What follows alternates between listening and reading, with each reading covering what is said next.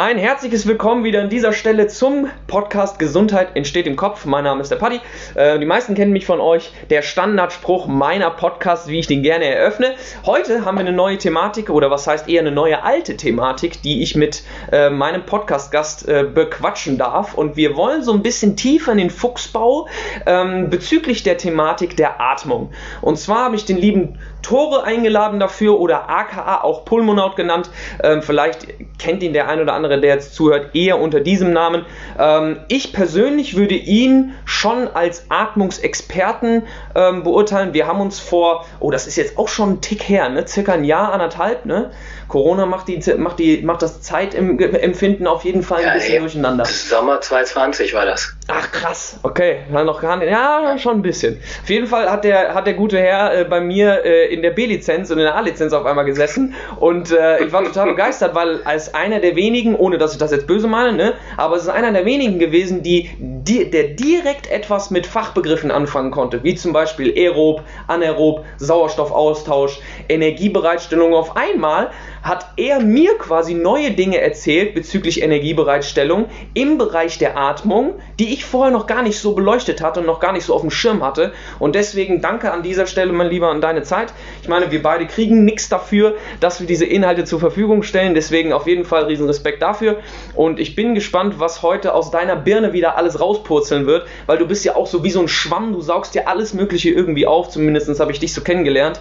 Und äh, ich bin gespannt, in welchen strukturierten Wegen wir jetzt diesen Podcast führen dürfen. Ähm, unter Kollegen hat man ja auch schon mal irgendwie die Herausforderung, dass man sich halt in den ein oder anderen Details verliert.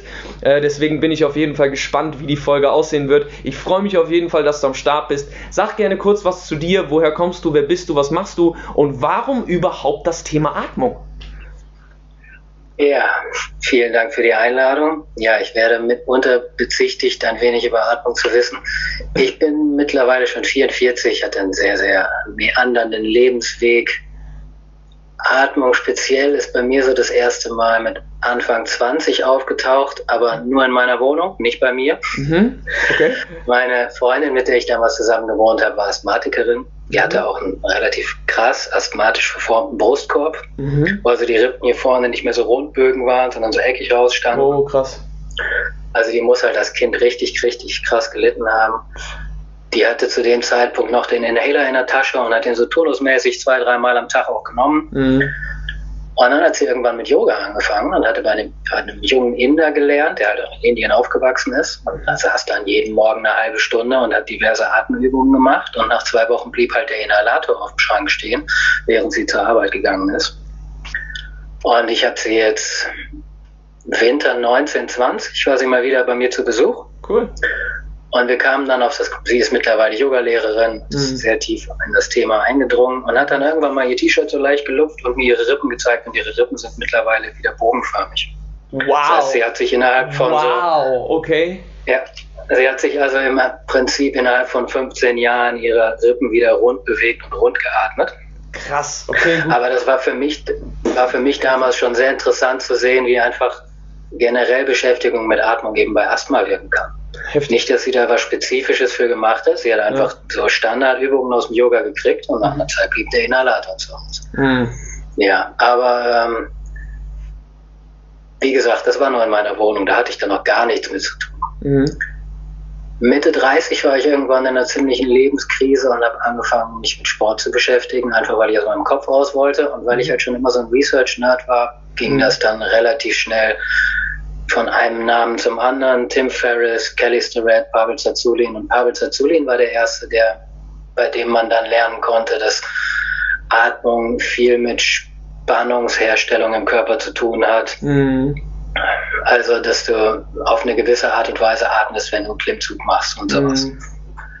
Irgendwann bin ich dann über Starrett auf Brian McKenzie gestoßen und mm. habe dem mehr und mehr zugehört. Und das war so die Zeit, wo er selber immer tiefer in Atmung eingestiegen ist. So vor mm. sechs, fünf, sechs Jahren, so immer mehr Podcasts gehört. Und irgendwann kam immer mehr die Message, wenn du dich mit Kohlendioxid beschäftigst und deine Kohlendioxidtoleranz anhebst, dann wirst du weniger reaktiv. Und das war, was mich wirklich, wirklich interessiert hat, weil ich eigentlich zeitlebens immer relativ reaktiv war. Mhm. Und äh, dann hat sich irgendwann ergeben, dass ich auch mal endlich das Rauchen aufgehört habe und mhm. bin dann halt relativ tief in die Atmung eingestiegen. Mhm. Das war dann auch so die Zeit, wo ich mit anderen Leuten hier so ein Bewegungsprojekt gestartet habe. Mhm. Und äh, wie du vielleicht selber weißt, man lernt anders mit der Perspektive darauf, das auch zu lehren. Also das hat mhm. mein Abnörden in Richtung Atmung nochmal sehr vertieft. Auf jeden Fall, auf jeden Fall. Kann ich nur bestätigen. Na, und jetzt zwei Jahre später scheine ich mich irgendwie jetzt schon vier, fünf Jahre damit zu beschäftigen. Sehr, sehr intensiv fokussiert seit ungefähr zwei Jahren. Ja. Hatte jetzt den ersten Workshop, habe die ersten Coachings und ähm, ja, da sind wir. Geil. Nice. Also mehr oder weniger, es gibt ja irgendwie auch so immer so zwei Arten, wie man sich für eine Thematik, finde ich, begeistern kann. Auf der einen Seite ist es bei mir jetzt zum Beispiel dieses reine Vermeidungsprinzip. Also äh, zahlreich verletzt gewesen. Ja, wo landest du beruflich? als Schmerztherapeut äh, bei anderen Leuten, die ebenfalls verletzt waren. So, ne? Einfach aus diesem Ding oder die Fragestellung, die ja bei mir dann irgendwo so ja doch Grundsubstanz war, kann ich das auch? oder kann ich sogar besser? Und bei dir ist es ja dann irgendwie jetzt nicht Vermeidungsprinzip gewesen, aber der zweite Aspekt, man sieht, dass ein vermeintliches Schicksal in Anführungsstrichen auf einmal positiv gedreht werden kann. Ich finde es extrem spannend, dass alleine diese morphologischen Veränderungen, dass man dann auch wirklich merkt, dass der Körper enorm, enormes Feedback einfach von dieser Atmung, die wir ja sowieso den ganzen Tag machen, ne? dass, dass er sich einfach morphologisch auch anpasst und verändert, finde ich extrem spannend. Vielleicht noch zu betonen für den einen oder anderen, der jetzt zuhört. Tora hat eben gesagt, das waren 15 Jahre. Ne? Also wir sprechen jetzt nicht davon, du machst drei Atemübungen jeden Tag und nach anderthalb Monaten, schwupps, ist dein Asthma weg. So, ne? Versteht das bitte nicht falsch an der Stelle. Ich glaube, es ist eine große Reise, die man da antreten kann ähm, wie man bei dir ja auch fest oder sehen kann. Ne? Ähm, Gibt es denn für dich irgendwie so einen Punkt, wo du gemerkt hast, dass du dich zu Hause fühlst in der Thematik? Also, dass du, ich nenne es jetzt einfach mal in Anführungsstrichen, angekommen bist bei deiner Leidenschaft? Weil, also jetzt einfach mal von meiner Perspektive aus, ich kenne kaum jemanden, der sich halt wirklich so wissenschaftlich dann auch noch mit der Thematik beschäftigt. Das ist eine eine Sache, begeistert zu sein von der, von der Thematik, aber immer wieder dieses Bedürfnis zu haben und bef zu befeuern, dass man tiefer graben will, das ist schon sehr, sehr, sehr, sehr nice. Gab es denn bei dir da irgendwie so ein, ich nenne es jetzt einfach mal emotionales Ereignis, wo du gemerkt hast, so, jo, Atmung, das gehört mir, das ist mein, mein Etier, das ist irgendwie die, der Bereich, wo ich mich zu Hause fühle, weil Sport ist ja riesig, hätte ja alles sein können, hätte ja auch Ernährung sein können. Ja, also für mich ist tatsächlich Atmung auch nur ein Teil dessen, was mich da interessiert, aber der mhm. Teil, der jetzt einfach mal in den Vordergrund kommt und wo ich mir denke, es gibt zu allen Aspekten von Bewegung, mit denen ich mich sonst beschäftige, diverse auch Ressourcen, mhm. auch im deutschen Bereich mittlerweile, aber es gibt halt noch keinen wirklich in Deutschland, der sich auf eine Art und Weise mit Atmen beschäftigt, wie ich das mittlerweile als adäquat empfinden würde. Mhm. Und deshalb habe ich halt bei diesem Pulmonaut-Account so leise gestartet, wo jetzt auch mhm. noch nicht so viel passiert ist. Aber ähm, es gibt mehrere Dinge in meinem Leben, wo ich mich sehr zu Hause fühle, die halt okay. mal mehr und mal weniger betont sind. Aber mhm. Atmung war für mich, wie gesagt, es gibt diesen schönen Spruch, all research is me search. ja. ne? Atmung war für mich einfach ein Schlüssel, um, um mit mir selber besser klarzukommen. Mhm. Und es war halt auch von allen möglichen so Self-Help-Techniken, wie auch immer du das nennen möchtest, mhm. die eine, die ich halt tatsächlich kontinuierlich auch gemacht habe. Und dieses Research-Ding hatte ich halt schon immer, sei das bei der Fotografie und sei das, als ich irgendwie mal jahrelang sehr tief in das Werk des Komponisten Frank Zappa abgetaucht bin. Also ich habe immer gern abgenördet oder abgegeekt. Okay. Und da kamen jetzt dann einfach diverse Dinge zusammen, dass ich äh, mich mit Anfang 20 schon mal ein bisschen mit Wissenschaftsphilosophie und Psychologie beschäftigt habe, mhm. mich dann in den letzten Jahren im weiteren Sinne mit Bewegung über Biomechanik und wo will Bewegung eigentlich hin und so. Mhm. Und auf einmal fällt halt alles zusammen. Du hast halt dieses, diese ganzen Sachen gemacht. Mhm. Und das kommt mir jetzt scheinbar sehr zugute in der Beschäftigung mit Atmung, weil halt äh, Wissenschaft im weiteren Sinne nicht unbedingt neu für mich ist. Mhm. Ich, wie viele andere Leute, die in Bewe Atmung reingehen, die scheinen sehr denen scheint halt das Wissen um Biomechanik und den Bewegungskontext oft zu fehlen. Mhm. So, äh, Biomech Biochemie ist alles, ich muss nur über Kohlendioxid lernen, dann weiß ich was über Atmung. Mhm. Keine Ahnung, es äh, hat sich sehr glücklich gefügt bei mir. Geil, nice. Okay, wenn wir jetzt mal ein bisschen an der Oberfläche, Oberfläche kratzen von diesem Thema. Ich bin jetzt einfach yes. mal der dumme äh, Laie, sage ich jetzt einfach mal, oder was heißt der Dumme? Sagen wir der Laie.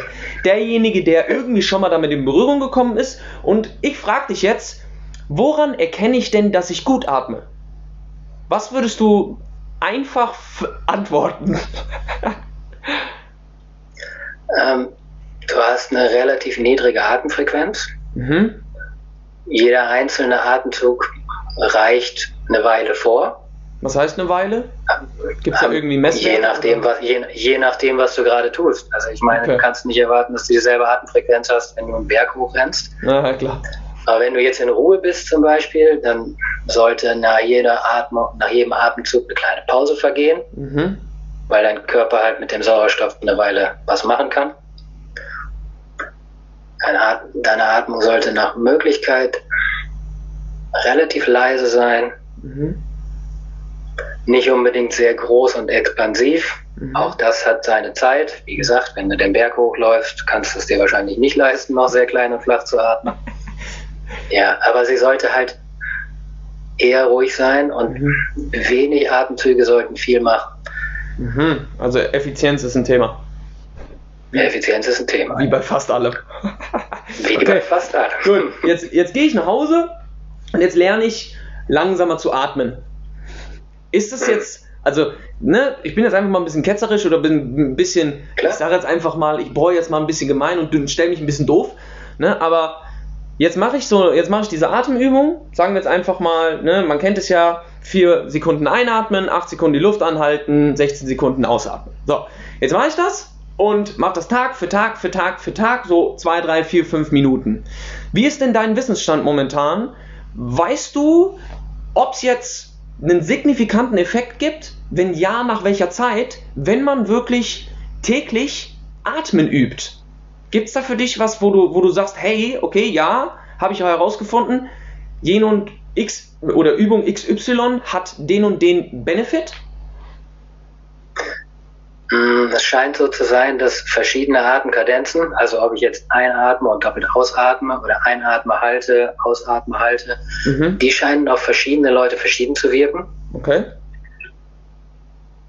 Deshalb äh, sollte man da durchaus ein bisschen experimentieren. Es kann sein, dass äh, so eine Boxatmung mit Einatmen, Halten, Ausatmen, Halten auf mich relativ beruhigend wirkt und dich vielleicht eher hochpusht. Mhm. Generell kannst du natürlich, wenn du wirklich an Kohlendioxidtoleranz arbeitest, dass deine Atemzüge immer langsamer werden, relativ schnell auch Fortschritte machen. Aber das ist halt wie, wie Krafttraining auch. Du merkst nach zwei, drei Wochen, dass sich was verändert. Du bist ja. nach vier Jahren wahrscheinlich auch noch nicht austrainiert. Ja, ja, okay, spannend. Geil. Hat denn, also man sagt ja jetzt auch so kraftspezifisch und wir nennen jetzt, ich nehme jetzt einfach mal das, das Beispiel Maximalkraft.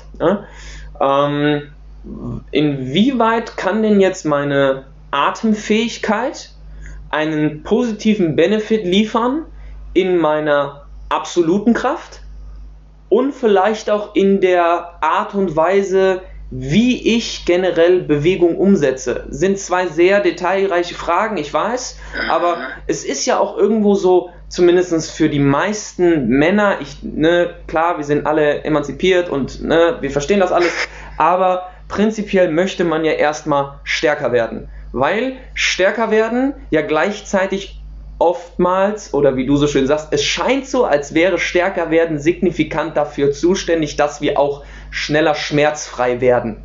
Bedeutet, ja. ne, wir haben veränderte Spannungsmechanismen und so weiter und so fort. Inwieweit kann denn jetzt meine Atmung auch dazu beitragen, dass ich nicht nur stärker werde, sondern dass ich vielleicht auch grundsätzlich weniger schnell Schmerz empfinde? Naja, zum einen, je mehr Muskeln du hast, desto mehr Sauerstoff brauchen die. Mhm. Du hast einfach, du trägst größere Kraftfabriken mit dir rum. Mhm. Und äh, entgegen dem, was die Wissenschaft so die letzten Jahrzehnte, was in Bezug auf Energiesysteme so gesagt hat, ist Atmung eben relativ zentral dabei, was die Energiesysteme, was den Switch zu, von den Energiesystemen angeht. Mhm. Grundlegend kann ich also sagen, also was, mein, was meinst ähm, du genau mit Energiesystem also, und was meinst du genau mit, mit Switch? Ich glaube, ich weiß, in welche Richtung das geht, aber äh, mhm. nimm uns dann mal gerne ein bisschen tiefer Alright. mit. Lass uns, lass uns kurz zurückreisen. Mhm. Du atmest ein, das rote Blutkörperchen kommt an der Lunge vorbei und nimmt sich Sauerstoff mit. Mhm. Und äh, möchte das jetzt zu den Zellen transportieren, nimmt halt den Weg über die Blutgefäße bringt den Sauerstoff an die Zelle, wo im Idealfall die Mitochondrien ATP-Kontraktionsenergie herstellen. Mhm. Mit dem Sauerstoff und dem Substraten aus der Nahrung. Mhm. Das passiert aber tatsächlich nur, wenn im Blut genug Kohlendioxid gelöst ist. Mhm. Weil ansonsten hält das rote Blutkörperchen den Sauerstoff einfach fest. Mhm. Und wenn die Zellen jetzt von von Blut keinen Sauerstoff kriegen oder viel zu wenig Sauerstoff kriegen, dann denken die sich halt, na gut, wenn du so blöd bist und mir keinen Sauerstoff gibst, dann fange ich halt an, Zucker zu fermentieren, den ich hier noch habe im Zellplasma, nicht in den Mitochondrien. Mhm. Und habe dann quasi einen eher dreckigen Brennstoff, der mit vielen Verfallsprodukten funktioniert, aber mir eben die Kontraktionsenergie gibt. Mhm, spannend, okay. Das heißt so nach dem Hauptsache, wir funktionieren. Hauptsache wir funktionieren. Mhm, ne? Okay, ja. So. Und das ist eben das, was gemein anaerober Stoffwechsel genannt wird. Klar, ne, wenn du wir jetzt eine relativ schnelle Anstrengung haben, einen kurzen Sprint, einen kurzen Lift, da geht es gar nicht anders. Mm, ja. Aber letztendlich ist halt, ist uns früher immer gesagt worden, dass Intensität und Dauer ausschlaggebend sind, ob wir anaerob, also ob wir den guten Treibstoff verbrennen oder ob wir Zucker fermentieren. Ja. Es scheint aber mittlerweile sehr, sehr deutlich und es macht eigentlich auch Sinn, weil das ist schon seit 1904 wissenschaftlich bewiesen, dass eben Kohlendioxid sehr wichtig ist.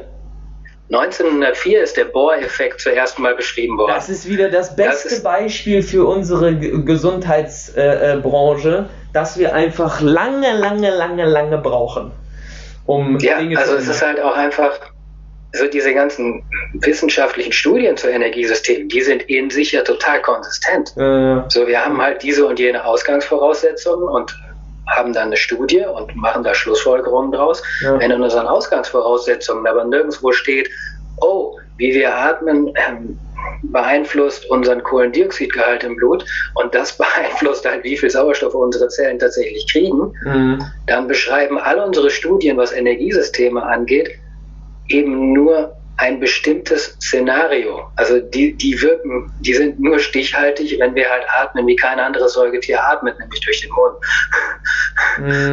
Mhm. Ne? Ja, ja, Und dementsprechend, was, was bringt es mir für den Kraftsport? Für den Kraftsport bringt es mir, dass ich tendenziell halt eher immer den guten Sprit verbrenne, nämlich ATP aus den Mitochondrien und das ist einfach ein ganz anderes Energiegame, weil mhm Anaerobe Glykolyse, also den schlechten Treibstoff im Zellplasma fermentieren, bringt dir 4 ATP pro Molekül. Aerobe Glykolyse bringt dir 36 und aerobe Lipolyse, also wenn wir dann das gute Fett verbrennen, da sind wir bei 104 ATP.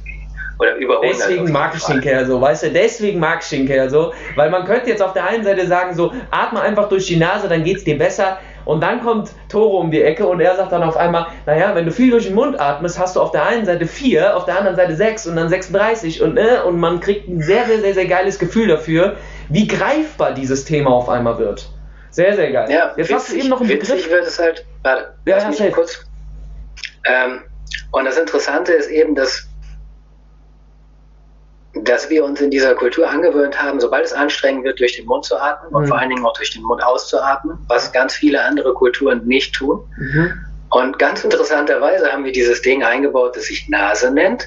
Und wenn ich mich darauf zurückziehe, quasi nur noch durch die Nase zu atmen, auch wenn das am Anfang super unangenehm ist, weil ich das Gefühl habe, ich kriege keine Luft, ja. dann ist das aber quasi das, was mich immer in dem Bereich hält, in dem ich den guten Sprit verbrenne weil ich kann durch die Nase nicht so viel Kohlendioxid ausatmen. Ich kann halt durch den Mund, bin ich bei ein paar Atemzügen schon so weit, dass das rote Blutkörperchen sagt, ne, das ist mir hier zu basisch im Blut, da behalte ich den Sauerstoff eben für mich. Mhm. Okay. Und das macht im Prinzip jeder Sportler, den du auf der Straße siehst oder im Gym siehst. Und ich meine, dass das funktioniert, das zeigt uns die, jedes, äh, jede Olympische Spiele, weil die holen sich alle Medaillen. Mhm. Aber im Prinzip trainieren die mit einem Fuß auf dem Gas, weil sie alle möglichen Parameter ihres Körpers maximieren. Mhm. Aber sie haben den anderen Fuß auf der Bremse, weil sie nie auf ihre Atmung achten und immer sehr schnell in diesem, in diesem sehr energieineffizienten, schlechten Spritverbrauch. Mhm. Und ja. da ist halt ein riesiges, unausgeschöpftes Potenzial, weil wie gesagt, der Bohr-Effekt ist 1904 beschrieben worden. Das mhm. hat nur nie, kaum jemand jemals mit Sport in Verbindung gebracht. Mhm. Und dementsprechend würde ich sagen, Kohlendioxidtoleranz ist wirklich das fetteste, unausgeschöpfte Potenzial in der gesamten Performance-Welt, wo sich die Leute so gerade erst hinentwickeln.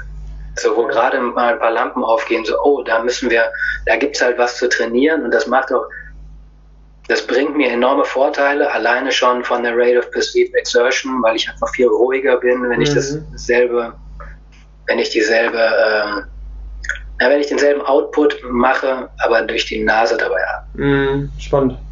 Jetzt hast du zwei, drei Sachen gesagt, wo, wo ich jetzt wieder auf die ein oder anderen Gedankensprünge gekommen bin, weil ich mich ja jetzt speziell seit anderthalb Jahren auch mit dem Thema der Neuroanatomie beschäftige.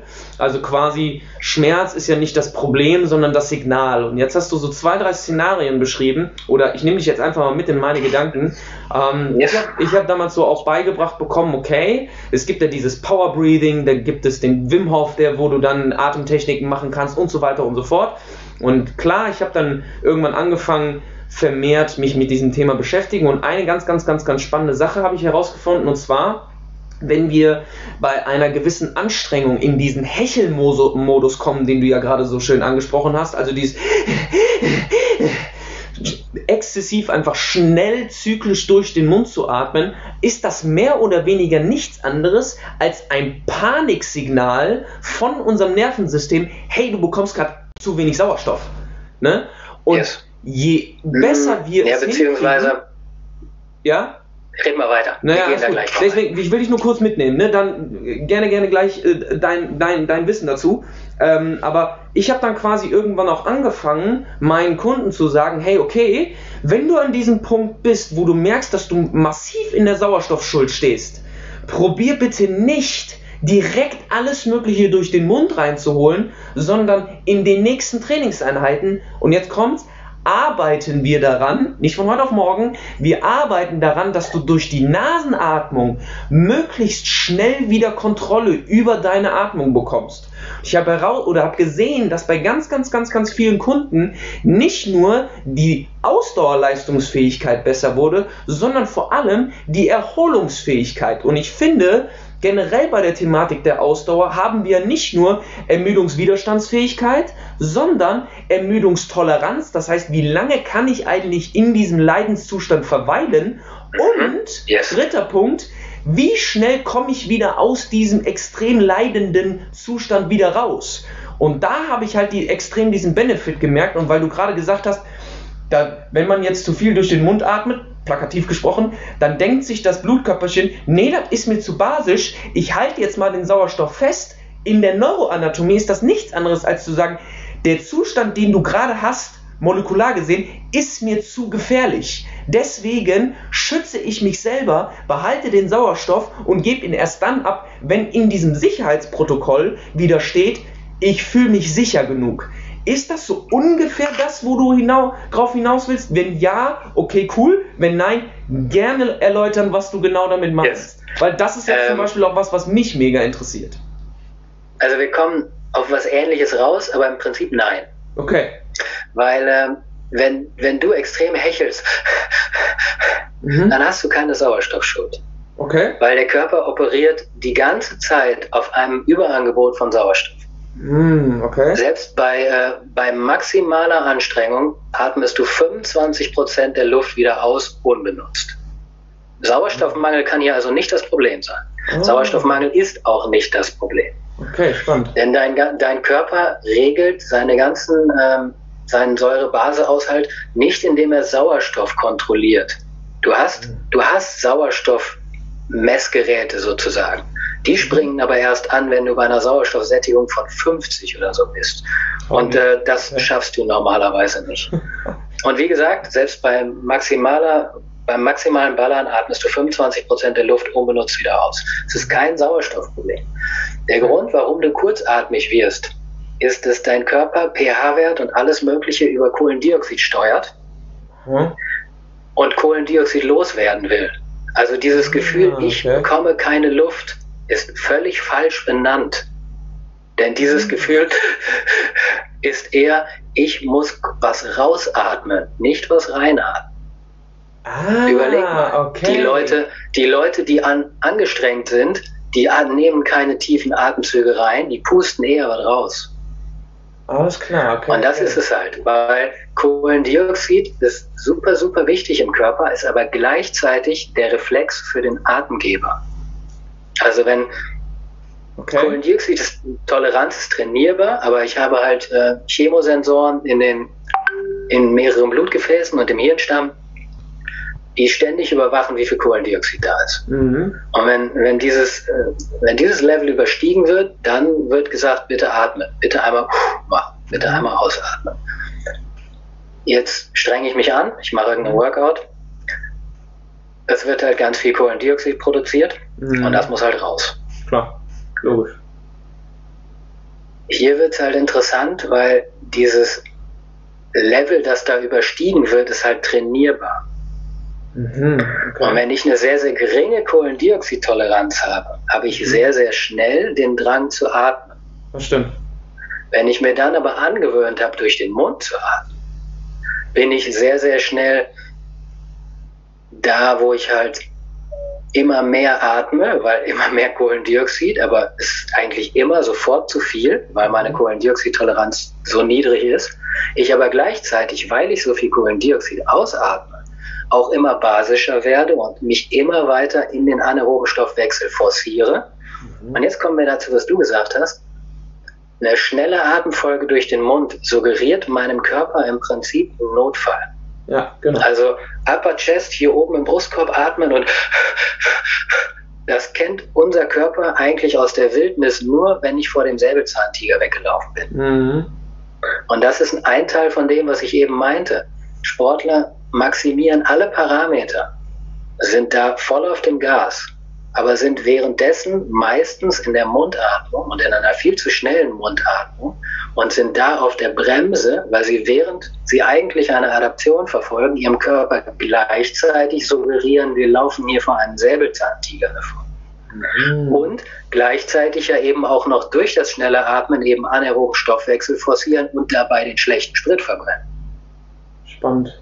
Krass, okay. Das heißt, letzten, wie sieht ihr, also blöde Frage vielleicht, aber wie sieht jetzt die Lösung aus?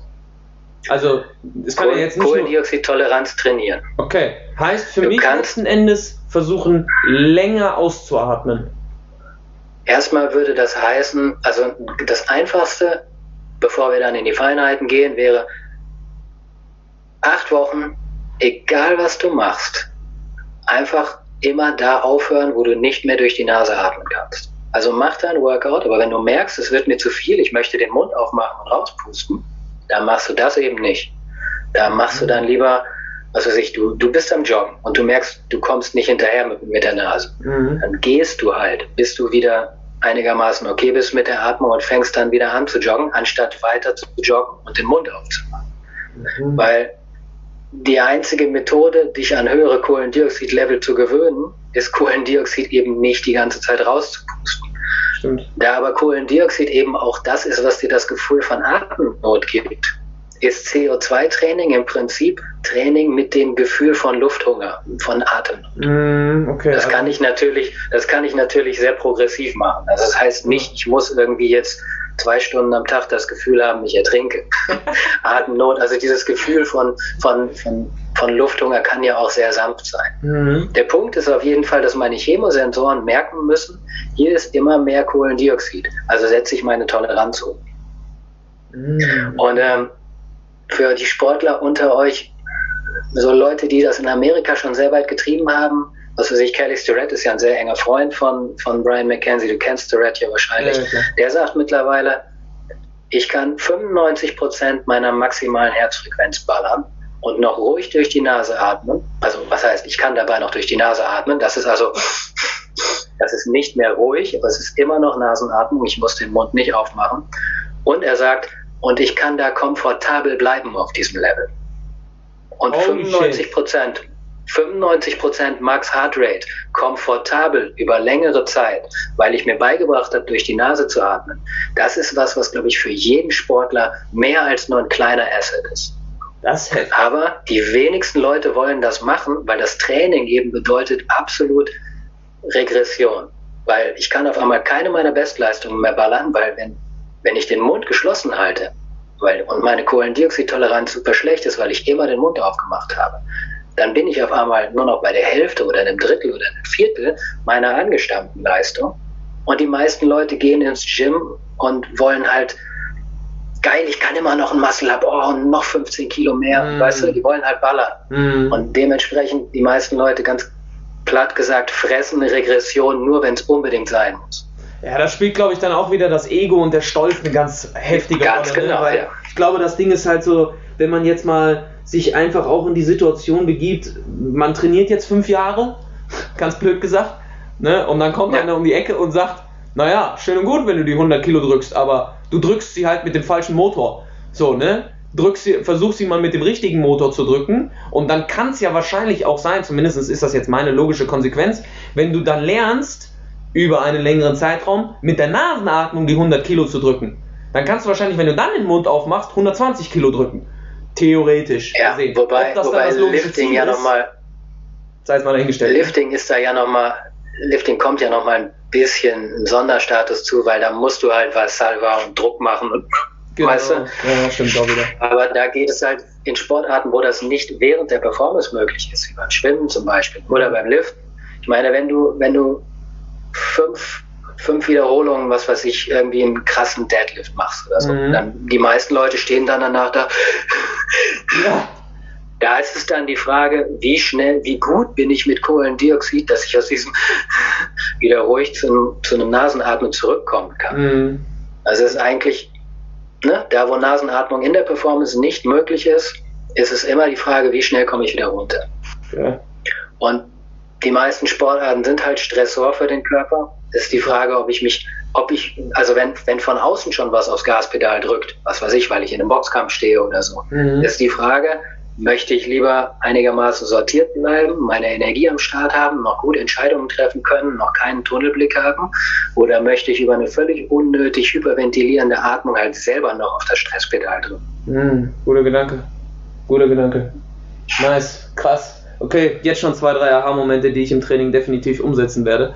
Ähm, jetzt ist nun meine Frage logischerweise noch, ich kann ja jetzt nicht, weil ich habe, klar, natürlich, ich habe den Aspekt der Atmung, aber ich habe ja auch das Trainingsziel Muskelaufbau. Ich habe ja auch das Trainingsziel Maximalkraft zu erzeugen. Ich habe ja auch das Trainingsziel, irgendwie insgesamt funktionell stärker zu werden. Jetzt hast du ja gerade gesagt, okay, wenn du jetzt damit anfängst, kann es sehr, sehr gut sein, dass du erst mit einem Drittel oder sogar einem Viertel von deinen Personal Records anfängst zu arbeiten. Für den Hobbysportler ist das jetzt vielleicht gar nicht so das Problem, auch mal einen Schritt zurück zu machen und zu sagen, hey, okay, gut, ich setze jetzt mal den Fokus primär wirklich auf die Atmung, um zu schauen, wie kann ich meine Effizienz in der Hinsicht steigern.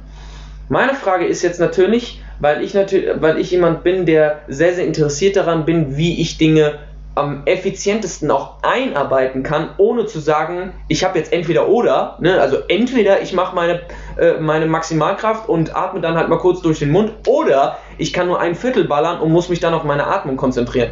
Gibt es da für dich irgendeine Methodik oder auch eine Herangehensweise, wo du sagen würdest, okay, hey, pass auf, du willst dein, dein Muskelwachstum herantreiben, du willst deine Maximalkraft herantreiben, äh, vorantreiben, ähm, dann kannst du als Beispiel jetzt während den Trainingseinheiten XY machen? Oder bist du eher, dass du sagst, hey, wenn du den Fokus hast, XY, dann nutzt doch einen Tag, genauso wie wir einen Tag manchmal für Beweglichkeit, aka Mobility nutzen, nutzt doch einen Tag für die Atmung. Oder bist du eher, dass du sagst, bau das logisch ein? Und wenn ja, wie würdest du es gestalten? Auch wieder sehr detailgetreu, ne? aber ja. vielleicht hast du da was auf, dem, auf der Zunge.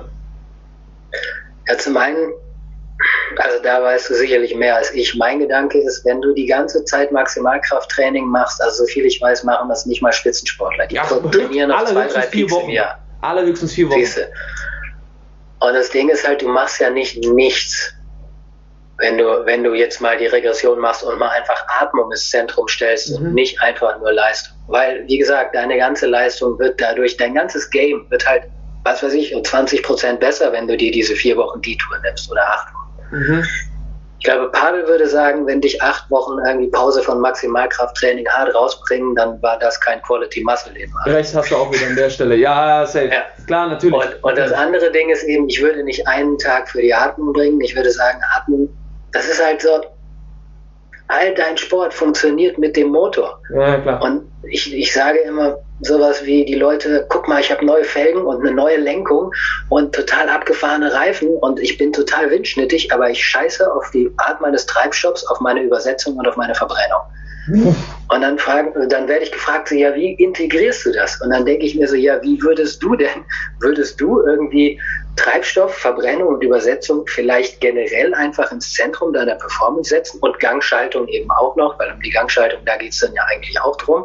Mhm. So, weil ein guter Rennfahrer ist, nicht, ist ja nicht einfach nur der, der aufs, Rot, aufs Pedal drückt, sondern das ist halt der, der irgendwie mit massivem Schalteinsatz am effizientesten durch die Kurven kommt, weil Mhm. da kommt die meiste Geschwindigkeit raus.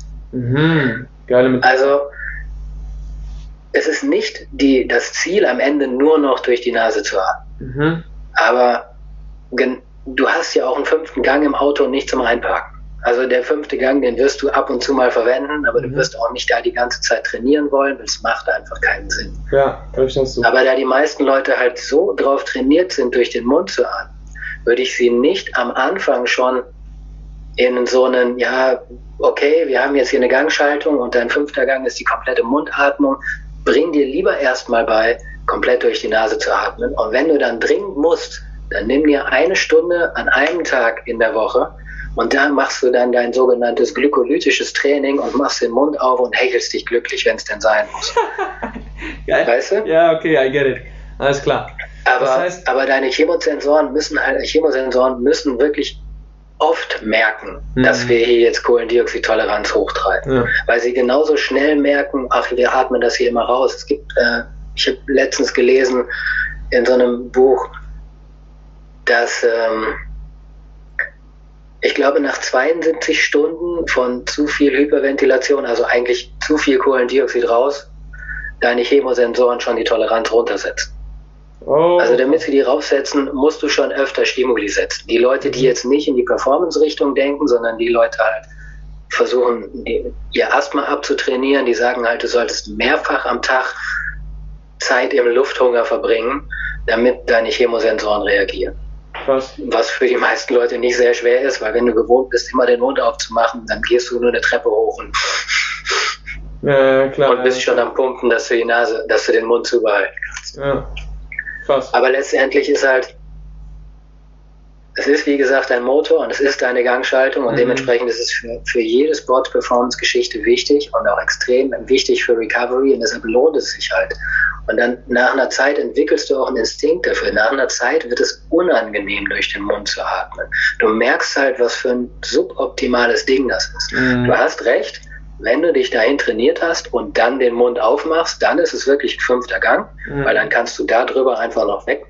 Dann kannst du einfach gut in den roten Bereich gehen. Ja. Aber die Idee ist halt, du hast keine Ahnung, wie groß der Effizienzbereich ist, bevor du überhaupt in den roten Bereich musst. Mhm. Wie gesagt, Guter Punkt. 95% Max Heart Rate bei Nasenatmung auf Zeit, locker fähig.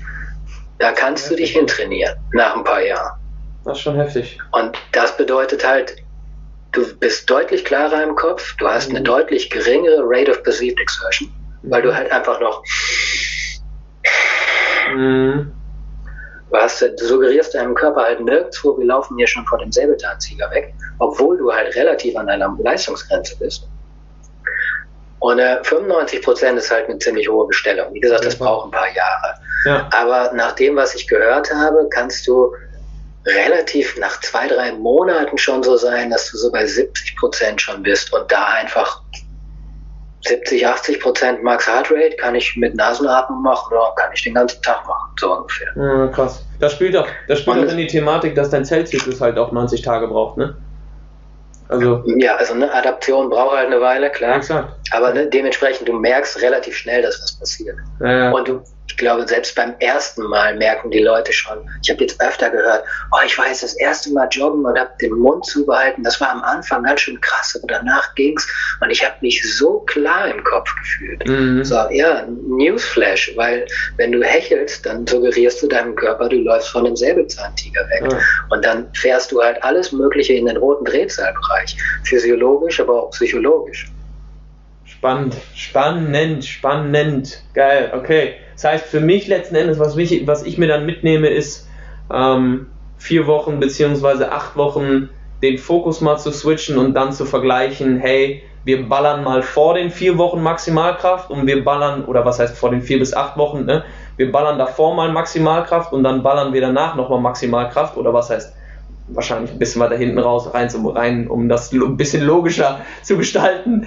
Aber äh, da wäre es halt sehr, sehr, sehr, sehr spannend, inwieweit dann der Output sich unterscheidet. Ne? Also weil 95% Heartrate, das ist ja absurd. Also für die Leute, die jetzt kein Gefühl dafür haben, ne? 95% deiner Herzfrequenz ist wie, als würdest du gerade von einem äh, einen Sprint abbrechen, so mittendrin und bist so kurz davor gewesen, fast all out zu gehen. Also, das ist ja, also das ist wirklich einfach absurd, wenn du das dann noch halten kannst über einen gewissen Zeitraum. Und dann hast du sogar noch die Möglichkeit, den Mund aufzumachen. Das ist ja, also crazy, einfach crazy. Ja. Geile Einblicke. Aber wie gesagt, da reden wir auch von, von mehreren Jahren. Ja, ja, das, Und, ähm, Genau. Erstmal zu lernen, dich auf die Nasenatmung zu fokussieren, ist eins. Dann gibt es spezifisches Kohlendioxid-Training, wo sich die ganzen Performance-Leute mittlerweile viel aus dem Freitauchen und aus der Buteco-Methode genommen haben. Aus der was? Aus der was? Ein Teil ist aus der Buteco, das war ein russischer Wissenschaftler, der Oxygen Advantage kennst du doch bestimmt. Patrick McEwen, Erfolgsfaktor Sauerstoff. Nee, das, das ist so. Nicht die Leute, die so an die Atmung kommen, die lernen halt erst Wim Hof kennen und denken dann, okay, hecheln, okay. Und dann kommt irgendwann Patrick McEwen ins Spiel und sagt, ja, es gab da mal diesen Russen, der ist irgendwie, ich glaube, 2000 rum gestorben. Der war der erste Wissenschaftler, der ganz viel mit Kohlendioxidtoleranz gearbeitet hat. Der hat in Russland eine, ein Institut gehabt und daran gearbeitet, Leuten Asthma abzutrainieren, alle möglichen Atemwegserkrankungen. Okay. Und er hat halt gesagt, Schultern an Asthma und an Heuschnupfen und so ist eine ganz geringe CO2-Toleranz. Was durchaus auch sehr, sehr schlüssig ist. Also sehr, sehr viele Formen von Asthma können sehr, sehr, sehr stark reduziert werden über ein ähnliches Training wie das, was ich Leuten für die Sports-Performance suggerieren würde. Nur weiter hinten angefangen. Mhm. Und jetzt habe ich den Faden verloren. Nee, du warst, du warst ob, ob, ich, ob, ich den, ob ich das Buch kenne, tatsächlich. Und dann ja, aber wir, wir sind ja irgendwie auch dahin gekommen. Na, wir hatten den Vergleich, dass wir, dass ich äh, quasi das Training ummodellieren würde und äh, genau. Worauf ich, worauf ich raus wollte, ist, auch deine Nasenwege müssten zum Beispiel eine Anpassung durchlaufen. Mhm. Also ich habe halt auch Leute, auch im Bekanntenkreis schon gehabt und ich habe es auch aus Amerika von den Leuten, die das, die die Atemarbeit in die Richtung halt sehr pushen, schon gehört. Mhm. Also wenn du halt sagst, okay, jetzt nur noch Nasenatmung, dann zwingen die sich halt so hart nur in die Nasenatmung, bis sie dann aus einem Lift kommen und sich zwingen, durch die Nase zu atmen. Dann fängt halt die Nase an zu bluten. Ja. So, okay. Ne? Ja, okay. Also da wurde halt zu viel Luft zu schnell durch die Nase bewegt. Du musst ja. dir halt vorstellen, was weiß ich, wie lange machst du schon Kampfsport, Betty? Äh, äh, sechs, sieben, sieben Jahre? Circa jetzt? Sieben? Und Leistungssport generell? Boah, was heißt Leistungssport? Ich würde ich würd mich jetzt nicht als der Leistungssportler bezeichnen, aber, ja, aber ich mache schon sehr, sehr, sehr, sehr lange, genauer gesagt so um die zehn Jahre, sehr, sehr intensiv Sport, sag yes. ich so. Alright, dann hast du zehn Jahre da Training, aber deine Atemwege und dein, ganzes, dein ganzer Motor, wirklich was die Atmung angeht, hat da eben noch quasi Zero-Training. Mhm. Obwohl, ich muss mir jetzt kurz die eigenen Lorbeeren zusprechen. Ich bin jetzt deutlich, deutlich, deutlich nicht nur disziplinierter, sondern auch fokussierter, was meine scheiß Nasenatmung angeht. Also ich okay, probiere mich dann da nehmen wir eine hypothetische Person. immer wieder reinzudrücken. ich hab den Aber das ist halt schon echt interessant. Das ist halt schon echt interessant, wie dir am Anfang auch die Nase irgendwann anfängt zu brennen, Boah. weil sie es nicht gewohnt ist, so viel Luft zu, zu transportieren und ja. so. Also auch das braucht Adaption. Deine Nasenflügel, die Spannkraft der Atemwege, das alles muss halt auch erstmal wieder gefordert werden. Am Anfang werden deine Nasen auch, deine Nasengänge auch denken, was ist hier denn los? Und dann fangen sie an ständig zu laufen, mhm. also allen möglichen Schmott abzutransportieren. Ja, Selbstreinigung. ist wahrscheinlich auch ein Punkt, ne? Ja, Selbstreinigung. Dann ja. ist so Biomechanik ist ja nochmal ein ganz anderes Thema. Zwerchfelltraining, Beweglichkeit mhm. der Rippen. Ich würde fast sagen, das ist noch, das ist deutlich komplexer als die Biochemie. Auf jeden Fall. Da Weil du, da wird es dann auch um Atemmuster neu trainieren gehen. Ja. Aber im Prinzip greifst du ganz viel da schon ab, wenn du einfach nur mal anfängst, mehr durch die Nase oder einfach nur noch durch die Nase zu atmen. Ja. Weil du musst dir mal überlegen, jedes Tier, das Schweißdrüsen hat, atmet im Prinzip durch die, durch die Nase. Also selbst ein Pferd auf Volllast macht ja. den Mund nicht auf. Ja. Ein Hund macht den Mund nur auf, weil ihm zu warm wird und er nicht anders hitzelos werden kann, weil er keine Schweißdrüsen hat. Ja. Also wir sind das einzige Tier sozusagen, das einzige Säugetier, das bei Anstrengung den Mund aufmacht. Und auch das war kulturell früher anders. Mm, spannend, geil. Us, hey Witzka, habe hab ich jetzt gerade wieder den Gedanken daran, ähm, Gravity Coach, sagte bestimmt auch was, ähm, mhm. der hat ein ziemlich nices E-Book rausgebracht über das Thema äh, Hohlkreuz besser verstehen. Und dreimal darfst du raten, was genau in dieser Thematik auch einen riesen, riesen, riesen Faktor hat. Thema Atmung. Kommunikation, Zwerchfell, Beckenboden. Unfassbar, genau das, weil das Ding ist ja genau, wenn wir viel quasi, oder er beschreibt das quasi, wenn wir durch die Atmung den Bauch nach unten fallen lassen ne, und keine Spannung generieren in diesem Bereich, was ja automatisch durch eine gute Nasenatmung, ja, da kommt wieder der Researcher, ähm, was ja durch eine Nasenatmung positiver gestaltet werden kann, sage ich jetzt einfach mal, können wir dadurch eben die Position des Beckens, aka Beckenboden, beziehungsweise die Kommunikation zwischen Zwerchfell und Beckenboden, können wir damit enorm äh, äh, positiv gestalten. Jetzt hast du so ein bisschen mit, der, mit, dem, yes. mit, dem, mit dem Kopf gezwinkert. Wahrscheinlich gibt es da auch nochmal die ein oder anderen Sachen, die man unterscheiden muss, klar. Aber jetzt einfach mal, um so ein bisschen auch oberflächlicher zu bleiben, yes. kann man auch, wie du eben eingangs schon beschrieben hast, biomechanische Grundlagen durch Atmung effizienter gestalten. Nicht nur um zu sagen, hey, du kannst mit deinem Motor besser umgehen, sondern du kannst auch dafür sorgen, dass die Atmung quasi besser oder anders angefangen, dass die Atmung dafür sorgt, dass deine Muskulatur miteinander besser kommuniziert und effizienter arbeitet. Das ja, finde ich halt einfach nochmal geil, ne? Da sind wir aber dann auch relativ schnell wieder bei dem Thema, dass die meisten Leute trainieren, aber nicht Atmung trainieren. Ja. Und äh, ich fand den Spruch von Jill Miller sehr schön, die mal gesagt hat, eigentlich ist alles zwischen Hals und, und, und Becken Atemmuskulatur. Weil entweder es atmet selber mit oder es stabilisiert während der Atmung.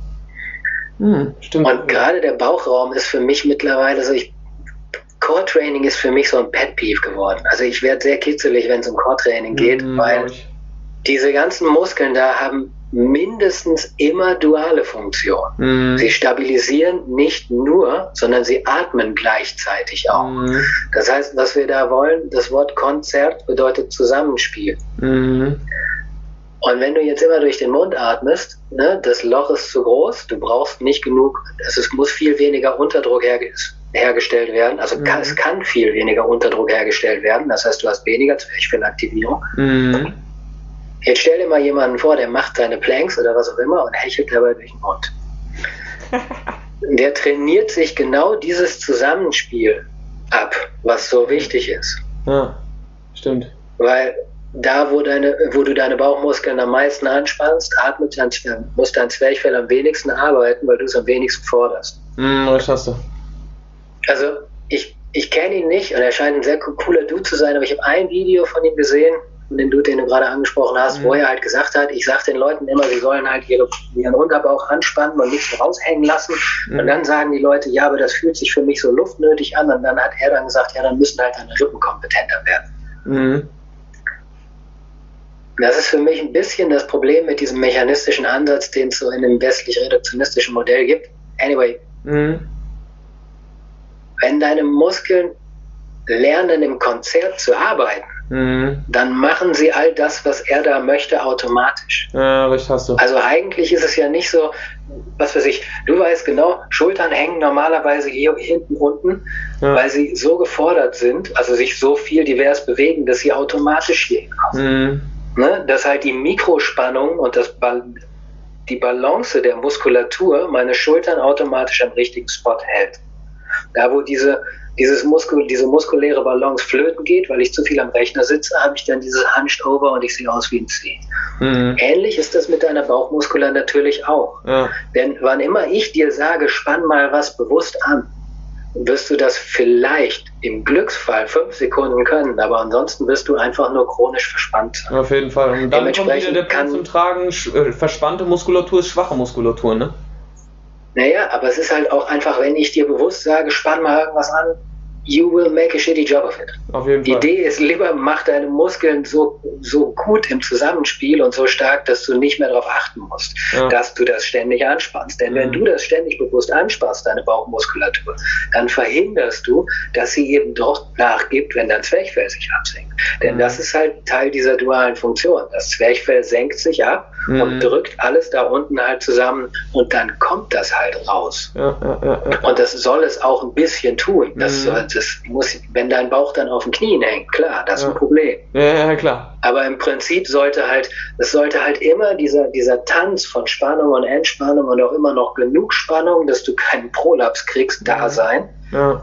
Und das geht den Leuten halt flöten, wenn sie dieses Concerto, dieses Zusammenspiel zwischen Zwerchfellbewegung und Atmung und Stabilisierung eben nicht trainieren. Spannend. Krass. Das kann man sehr gezielt machen, aber auch das hast du eben einfach, wenn du mehr durch die Nase atmest. Ich habe so oft gehört, wie Coaches sagen, ah, ich habe so Schwierigkeiten, Leuten vernünftiges Alignment beizubringen. Mhm. Wenn du mehr Unterdruck erzeugen musst, für die Atmung, weil diese beiden Löcher von deiner Nase so viel kleiner sind als dein Mund. Dann musst du dich automatisch in eine bessere Haltung bringen. Das wollte, ich, ich wollte genau das gerade sagen. Also wenn man sich jetzt einfach mal die Augen zumacht und sich hinsetzt, ne, auf so einem schönen Yogakissen, wo wir beide gerade sitzen, und wenn du versuchst durch den Mund zu atmen, dann kannst du in einer komplett läppschen Haltung da hängen und yes. dir macht das nichts aus. Exactly. Wenn du durch die Nase atmen willst, musst du automatisch, also ich habe das gerade selber einfach mal versucht, bewusst dann wahrzunehmen, du kommst automatisch in die Position, dass, sich, dass jemand dein Brustbein leicht hochzieht, deine Schulterblätter sich hinten absenken, dein Nacken etwas langer wird. Also es macht biomechanisch ja. schon sehr, sehr, sehr, sehr, sehr, sehr, sehr viel Sinn, was du sagst. Auch so, dass sich die Ebene von deinem Becken und von deinem Zwerchfell eher wieder parallel gestalten. Ja. Dementsprechend, wenn du, wenn du Neulinge hast oder Leute, die beim die anstatt einer Liegestütze eine Biegestütze machen, mhm. ja, dann äh, mal den Mund zumachen und durch die Nase atmen und dann wirst du merken, die werden sich automatisch schon deutlich besser organisieren. Geil, spannend. Aber ja, ich meine, Yoga hat, wie ich finde, nicht ganz zu Unrecht, gerade in der Sports-Performance-Welt, nicht gerade den besten Namen. Ja. Aber wenn man da mal so ein paar Prinzipien von Atmung verstanden hat und sich dann anguckt, was es da für Übungen gibt, ja. da gibt es ganz viel, was, was Zwerchfell und Bauchmuskeln und all diese Dinge im Konzert trainiert, was dir für die Performance sehr, sehr, sehr helfen kann. Das heißt, wir machen jetzt alles Aber dementsprechend, Yoga. Ja, Nein, ich ja. verstehe, was du meinst. Ich verstehe, was du meinst. Alles gut. Ja. Alles gut. Geil. Weil, ähm, ne, was wir hier so Yoga bezeichnen, einem Not Sympathiker. Ja, ich weiß, ich weiß. Geil, mein Lieber. Aber ähm, die haben halt einfach, es gibt super viele Atemübungen, die halt fünf Fliegen mit acht Klappen schlagen. So, wo ja. man jetzt mittlerweile, also hier gibt es eine Übung, die habe ich speziell für mein Zwerchfell, dann habe ich hier jetzt eine neue Atemübung, die speziell für meinen Bauch. Und dann denke ich mir so, ja, es gibt diese eine Sache aus dem Yoga, die macht das und noch fünf Sachen mehr. Ja. Aber die guckt sich keiner an, weil es halt Yoga ist. Ja, ja, verstehe ich, was du meinst. Ja, das ist wieder dieses Branding dann, ne, was einem so das Zeichen ja, weil Du musst dir vorstellen, da sind Leute schon seit 5000 Jahren Bro Science-mäßig unterwegs, mit Atmung zu experimentieren. Äh, so, das ist nicht unbedingt alles wissenschaftlich belegt und nicht alles davon ist brauchbar. Aber ein paar Sachen, die sich über 5000 Jahre fortgepflanzt haben, sind halt extrem brauchbar, Na, weil sie eben schon so lange unterwegs sind. Ja, recht hast du. Geil. Nice. Ich habe jetzt gerade mal kurz auf die Uhr geguckt. Wir haben fast schon eine Stunde. Deswegen, wir haben am Anfang des Podcasts, bevor wir angefangen haben, schon geguckt, dass wir so ein bisschen versuchen, den ganzen Kladderadatsch im Rahmen zu halten. Ähm, ich würde an der Stelle einfach vorschlagen, mein Lieber, machen wir den Sack zu, weil ich glaube, da war schon einiges, einiges da, dabei. Ich lasse jetzt die Abschlussfrage der Golden Nuggets auch mal außen vor, weil ich glaube, wir kommen immer wieder auf den gemeinsamen Nenner. Trainier deine Nasenatmung und versuch einfach öfter und bewusster und länger durch die Nase zu atmen. Und ich glaube, wenn sich das jeder mal so ein bisschen auch bewusster zu Herzen nimmt, kann er da schon sehr, sehr, sehr, sehr viel gute körperliche und gesundheitliche Benefits hervorrufen. Ähm, du hast jetzt noch fünf Minuten wenn du noch ein Abschlusswort hast an die Community oder das, das moderne Wort Community, ähm, hau gerne noch einen raus. Ansonsten vielen, vielen Dank für dein Wissen, für deine Expertise. Ich bin immer wieder gebufft, wie viel da immer wieder dazukommt tatsächlich. Du hörst ja auch nicht auf zu graben. Ähm, deswegen danke auf jeden Fall dafür. Ähm, much respect und äh, ich bin auf jeden Fall gespannt, wo bei dir die Reise hingeht in den nächsten Jahren. Ja, Dito. Ja, vielen, vielen herzlichen Dank für die Einladung. Ja, Nasenatmung trainieren. Man kann da, wer jetzt in die Athletik geht, da gibt es natürlich sehr viel diffizilere Protokolle, die man da auch noch machen kann. Mhm. Wer da Interesse hat, kann sich schlau machen, kann zu mir kommen. Ich wollte gerade sagen, Bock, gerne, gerne, gerne. Ich habe super ne? Bock, mehr mit Sportlern zu arbeiten, nice. Teams, weil es ist, wie gesagt, einfach ein riesiges, unausgeschöpftes Thema. Mhm. Wir haben eben auch kurz über Recovery gesprochen. Ja. Muskelkater scheint zu sein, dass deine Nervenendigungen von den anaeroben Zerfallsprodukten ein wenig missbraucht wurden. Oder das ist mhm. zumindest ein großer Teil von Muskelkater. Geil. Wenn du natürlich nicht so viel in dem roten, roten Bereich deiner Drehzahl bist, sondern viel, viel mehr den guten Sprit verbrennst, dann ja. frittierst du deine Nervenenden viel weniger, hast viel ja. weniger Muskelkater. Das hast du mir ja auch schon berichtet. Nice. Geil. Ähm, Kohlendioxidtoleranz macht dich, wie gesagt, das war ja mein In, macht ja. dich weniger reaktiv. Ich bin nach wie vor viel zu sehr HB-Männchen, aber deutlich, deutlich weniger als vor ja. zwei Jahren. Habe also ich auch gemerkt. Habe ich auch gemerkt. Man ist macht dich, macht dich ruhiger. Ja. Ja, genau. Ja, geil.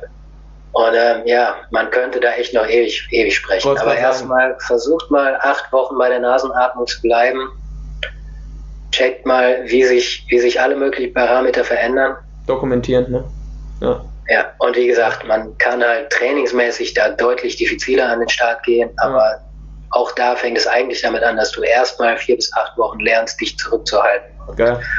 Und mal so, so, so eine grundlegende CO2-Toleranz entwickelst. Nice, geil. So, letzten zwei Minuten laufen. In diesem Sinne, ja. wir machen den Sack zu. Danke an dieser Stelle, lieber Zuhörer, wenn du bis hierhin durchgehalten hast. Und ich glaube, da waren die ein oder anderen Inhalte dabei, der, wo man auch auf jeden Fall einen Aha-Moment hatte und wo man sicherlich auch das ein oder andere rausziehen kann. Wenn du dich mit dem Thema noch weiter beschäftigen möchtest, Tore hat, glaube ich, immer ein offenes Ohr für Fragen. Ähm, auf Instagram findet ihr ihn unter Pulmonaut. Da wird es, glaube ich, auch in den nächsten Jahren noch ein bisschen mehr geben. Ähm, du hast eben schon yes. die ein oder anderen Workshops ange, äh, angesprochen. Ähm, da wird man sicherlich auf deiner Instagram-Seite auch gut geupdatet werden. Ähm, wahrscheinlich werde ich da auch mal vorbeischauen, weil das Thema einfach ein sehr, sehr geiler Bereich ist, der jetzt auch ja, schlichtweg einfach mal von mehreren, äh, nicht nur Personal Trainern, sondern auch Therapeuten etc. mit angegangen werden kann. Deswegen danke, danke auf, die, auf der Basis, dass du da deine, deine Expertise zur Verfügung stellst. Und ja, we will see. Vielleicht machen wir einen zweiten yes. Part. Ansonsten macht's gut, Leute. Bleibt in Bewegung. Äh, bleibt bei der Nasenatmung und äh, ja, bleibt in Gesundheit.